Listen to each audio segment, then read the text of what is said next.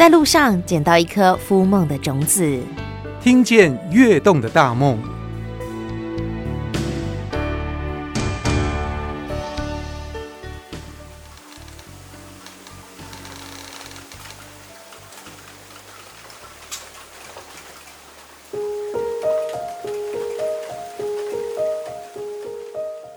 听见跃动的大梦，我们今天出外景了，到我们呃嘉义的溪口天社庄。等一下，我先问一下溪口在哪里？天社庄又在哪里？天社庄有什么样的特色呢？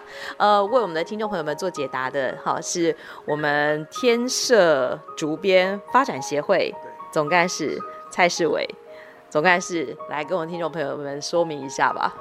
哎，其实天社哈，它的地位是在嘉义县的，大概是在最北端。溪口在过去就是云林了，云林的大皮乡嘛。哎，啊，我们这艺术是溪口乡的美兰村天社庄。啊，以前天社庄啊，让人的印象就是它不产竹，但是也有一个竹产业在这里。这个文化也是在庄里有超过百年的历史的。所以天社最骄傲的是竹子的产业，就对了。整个溪口最骄傲的也是天社庄的竹子。如果溪口没了天社庄，就溪口就不见了。你的意思是这样？这是美男的自信吗？也不是这样子的，只是说，呃，竹产业的历史是比较悠久一点，应该是算是在天社庄这里。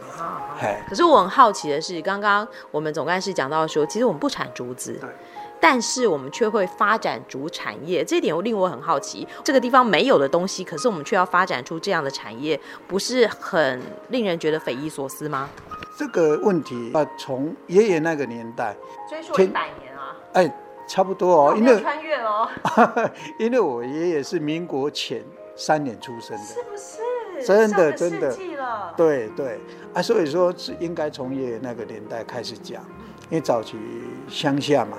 温天下人嘛，属于比较，诶、欸，经济能力比较不好。早期阮家经济不好，所以讲就地取材，阮得用竹啊来做竹工。你看，就地取材要有竹子。你刚刚讲了，我们这边又不产竹子。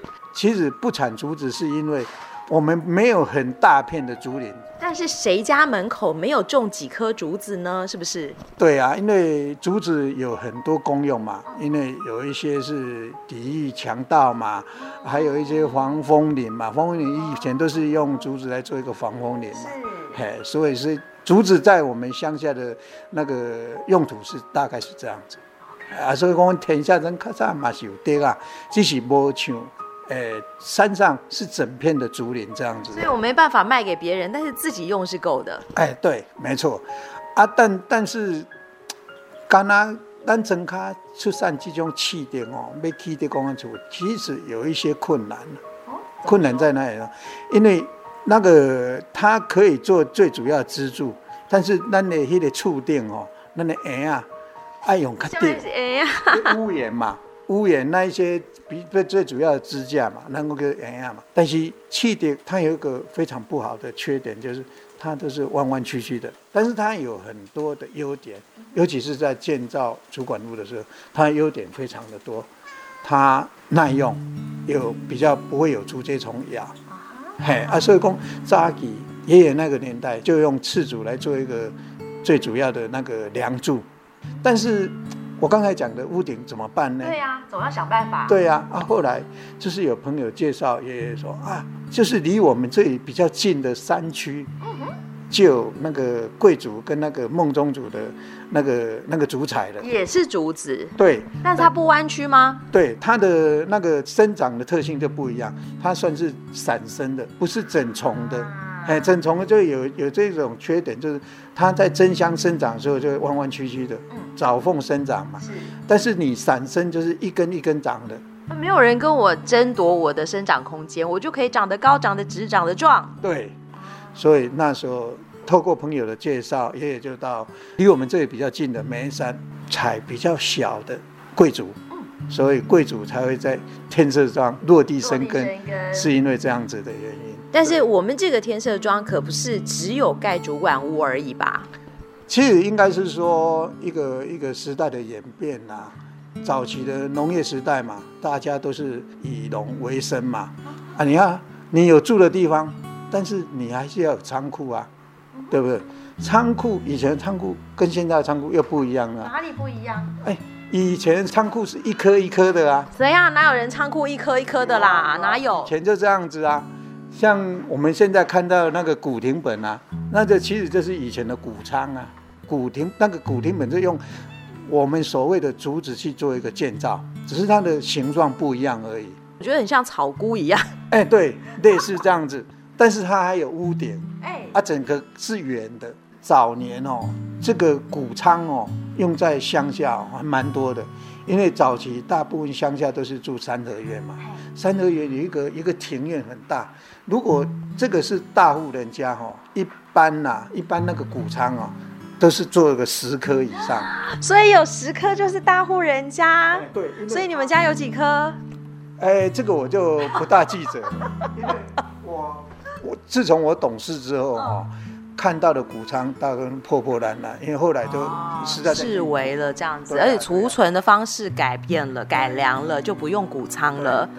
啊，不然的话，以前要门当户对，就是你们家要有五颗，我们家五颗，这样才可以结亲家。是大户人家啦，哎呀，是大户人家。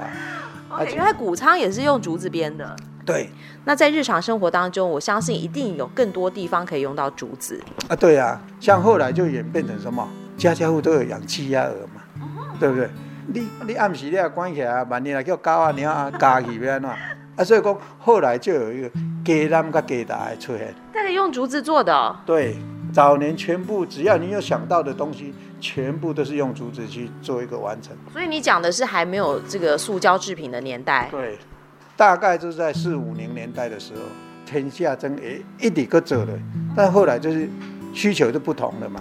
后来就有公卖局，公卖局是卖酒的，跟竹子有什么关系？卖酒就有酒瓶嘛，酒干倘卖无酒。酒瓶子也是玻璃做的啊。对啊，啊玻璃做一定要有容器装啊。早期我们叫取这个名字叫汽水人啊，因为早期咱咱台湾生产这些迄个汽水嘛，台湾汽水、台湾啤酒。是。所以说那时候大概在在民国五十几年吧。因为民国大概六十几年的时候，就是塑胶制品兴盛的年代了。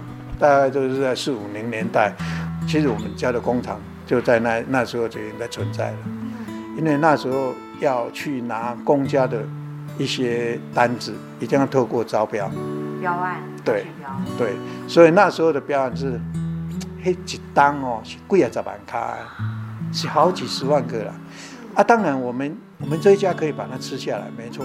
但是我们村庄就有好几家，像我们这种工厂，其实扎吉他们就有想到那个共好。共好是什么意思？所谓共好就是大家有工作一起做，对吧？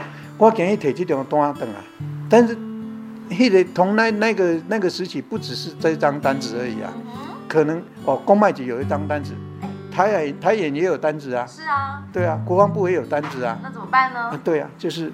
透过比较具有经济规模去拿那一张单子，可能还没拿就就大家都已经开始分工了。对，所以说啊，你这一家可以生产几个，啊，你这一家可以生产几个，哦，啊，大家分配好。所以有一个总公司的概念，总公司去拿单子，出面处理这个业务上头的事情，然后底下子公司就来生产了。在那时候，其实我们这里就有一个共好的那一个观念的。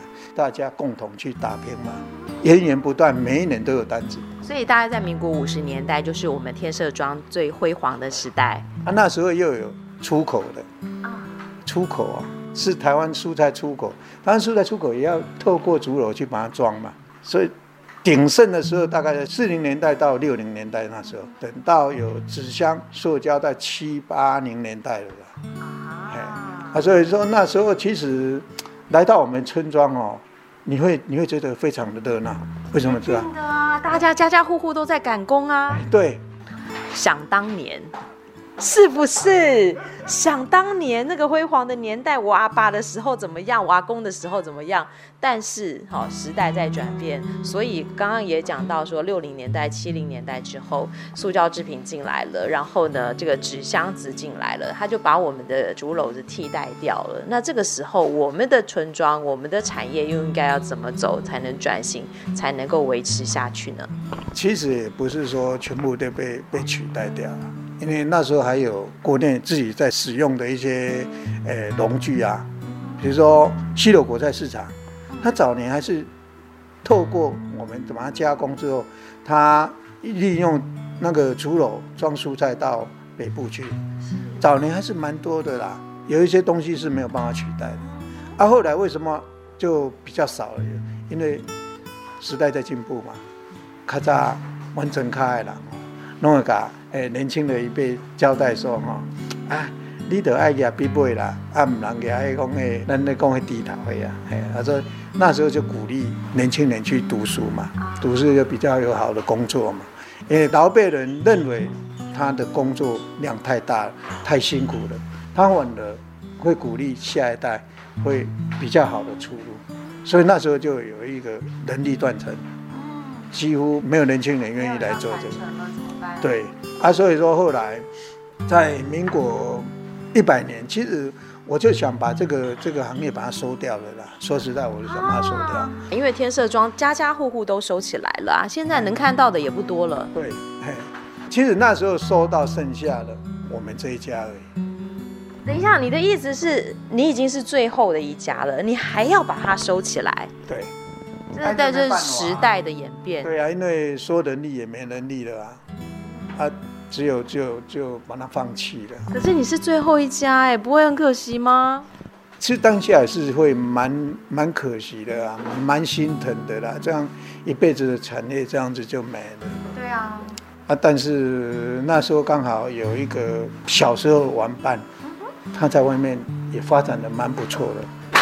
后来他有回到我们的板桃窑，板桃窑那时候也是多元多元就业啊。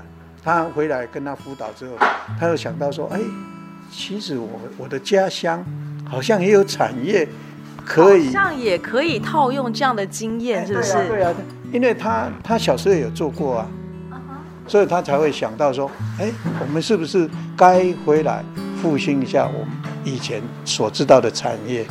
所以他才才回来这样子。回来，他其实他跟我接触的，嗯。好几次啊，他第一次回来，他他就在跟我讲到这件事情啊，说，哎，我们可以组一个协会啊，来继续把它复兴，哎，对，把它发扬光大。好有理想，好有抱负，啊、但是就是想要恢复小时候的那个荣景。对对，对，因为小时候他也有经历过那个美好的年代，好想把它找回来。哎，对，啊，他就是那有那个热忱。他来找我了好几次，其实刚开始我都跟他拒绝了。我说我太忙了，真的没有办法顾到这个产业了。我那时候就把想把它收掉。那你怎么被说服的？他大概民国九十九年就回来找我了，我民国一百零一年才跟他答应。答应他？对，我才答应他。是他不止三顾茅庐哎，他这两三年到底 一天到晚来惹你？他他反正他他只要回来他就来找我，哎，啊后来我就想说，他在外面都这么有心想把地方把它扶植起来，啊我我住在住在乡下，我难道没有那一个责任吗？啊所以后来我才意识到说，我应该要答应他才对，啊就在那个因缘机会之下，我也我也真的跟他答应了，但是我家人还是反对。我家人认为说，这产业已经没有没有明天了啊，对啊，他在想说，那我们为什么不要把它收掉掉？可是现在就是变成是一种社会责任。对啊，那时候其实也没有想那么多啦，啊，他他就一直鼓励我，啊，我我后来才意识到说，一百零一年来走，嘿啊，对不对？其实就后来答应他。啊，我们也共同努力的一段时间，在一百零一年的十月，我们才正式成立了协会。所以，我们协会一定有一些宗旨，有一些目标吧？对，那时候最主要就是传承嘛，把天色庄的文化、天色庄的产业继续把它保留下来，让更多的年轻人知道天色中有这一个产业，有这个文化。啊哈，哎，啊就这样子慢慢的走。他他也有蛮有理念的啦。隔一年他就，呃，提了多元就业的方案，但是隔一年他没有通过。他 提的比较笼统一点，然后我们那个劳动部大家都还在摸索。对对，劳动部说这样不行了，不然协会这边做一个简报，啊，所以在一百零三年就正式通过了，就取得了这样对多元就业的方案，啊，所以就透过多元就业能力啊，啊，当然咱嘛是足感谢劳动部这个这个这个部分啦，可咱协会我都安尼继续去拍拼落去啊。说实在的啦，其实乡下最缺乏就是人力了。是，所以意思就是，像我们协会成立了以后，我们刚刚讲到说，我们希望可以传承，所以我们在呃天社庄里头，我们还是有一些老师傅，还是有很棒的技术，我们可以传，但是谁来承呢？这个是我比较困扰的，对吧？啊，那时候我就在想说，啊，如果我们透过这个多元就业的方案，找一些比较年轻的人愿意进来，大家共同努力。或是有青年愿意返乡的话，哎，对，对，啊，所以那时候我有不断的找啊，甚至有跟学校有合作过啊，南华大学、中正大学、嘉义大学都有合作啊，多多少少都是有一些年轻人，那一直就是留不住，但是这这部分我们还是继续在努力啦。但是我嘛，一挂较好的成绩成果就是讲，还是有几位愿意留下来，我们就共同一起打拼啊。我相信了，因为在外头大环境其实没有那么好，但是你要在职场上头发光发热，你一定要有一些技术是别人没有办法取代的。那如果今天我会竹编，那很不一样，很酷哎。对，因为毕竟竹编还是跟外面的一些传统工艺比较不同。嗯。啊，竹编其实是最环保的。你看竹材。它那金马一收用的竹材，其实是四年生、五年生就可以取得了。它就是源源不断，你的你就不用去烦恼说你的材料会短缺或怎样。阿哥来，它就是非常的环保。它你只要不用它，就回归自然而已嘛。真的耶。所以所以这种物件，咱无加好好啊，加利用，我感觉。对不起，以前的那个先人，你知道？你先人这已经慢慢把这种工艺怎么发扬光大，那不够个老了，我干嘛对不起？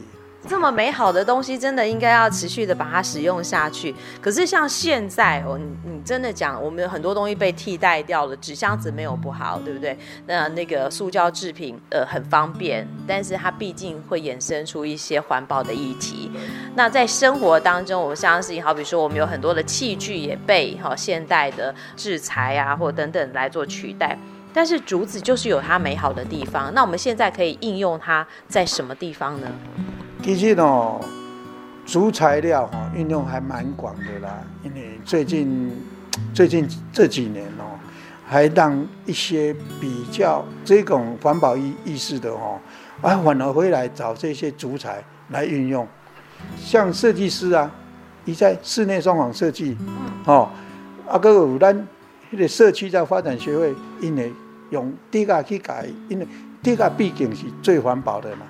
他来社区去做一个装置艺术、地景艺术，他运用在这些地方。哦哎，啊，还有一瓜哦，认为这个竹材希望把它保留下来的，啊，他有这个能力的，他愿意来，哎，把这些家具，其实现在人比较少用到这种东西，竹子的家具吗？对对，但是这是有一些人。非常的喜欢，特别爱啊，特别的爱，因为他一刚刚这是也回忆，因为他早年都用过。我阿公以前也坐这个椅子。对，就像前前一阵子有一个年轻人哦，他故意来找我，他来找我干嘛？他也很特别，他本来是在都市工作，后来他辞掉工作，到分我们这里的奋起湖。买了一栋三合院，真的是主管错的三合院，他就要预备要做一个修缮，让他的家人去住。因为早期咱就知影住德公阿厝的好处的对呀，阿姨买迄间德公阿厝，可是将近要百年了，他就有计划的来找我要去帮他修复那个德公阿厝。啊，各各有计划被买主家具。所以家里头如果一整套的这个竹子的桌椅啊，这样子是不是很酷？对啊，这个很酷啊，因为其实学校有一些哦，他在收，他不是说收藏啊，他其实像阮诶，阮溪高用的诶，这个迄、那个迄、那个国小、国中，那有些学校，他就以为着要发扬咱地方的产业嘛，啊，咱咱地方有这种较好的产业，伊。就着这种的哦，比如竹家具啊，就在学校做一个摆设，做一个使用。让外来哦，呃，比如说诶，外来游客啊，去吧，那在学校就是结合地方嘛，哦、对吧？嘿，地方有咧做这，那好好的提这来说。所以你也会教小朋友做简单的竹编吗？当然啦，因为这得卡多阿兰尼讲的传承嘛。啊，我阵啊，我有去喊国小、国中，让我们学弟学妹让他认识竹编。竹材，激发他们的兴趣。等他啊、呃、有一定的年纪之后，他想到哦，我看到这些地方啊，我干嘛哎，蛮蛮蛮有趣的啊，哎呀，有心得，对，他就愿意进来这个职场。所以从小跟他跟竹子培养好的感情，这是我们这个处心积虑现在目前哦这个在做的事情。对啊。但一般的游客，我们是不是也可以让他亲近竹子呢？其实一般像我们这里时常在接待游客嘛，但是现在疫情又比较紧张了，一些活动都延后了，不是取消就延后嘛。啊，不然现在反而很多团体就是愿来愿意来了解天色庄的文化，嘿，啊，所以讲我们起码接待嘛，做这这这这团体啊，啊团体来免那会实在得个，就要透过让他们手做嘛。手作从劈竹子开始吗？对啊，对啊，像有童子军要到我们做一些做一些诶、欸、文化导览啊，哎，了解地方的特色嘛，啊，然后再来做一个体验嘛。